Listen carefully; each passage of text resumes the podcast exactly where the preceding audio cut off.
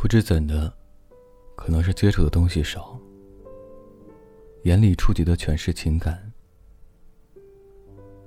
自己在这里徜徉，也试图挣脱，满心满眼都是漂亮的文案，精致的图片，脱去了一层美好之外，还是美好。可偶尔也有不美好啊。于是自己也跟着人流量大的地方走。走着走着，看见马路对面走来一个行人，是个姑娘。好像刚下火车，但对这里却一点也不陌生。是很砥砺的走着，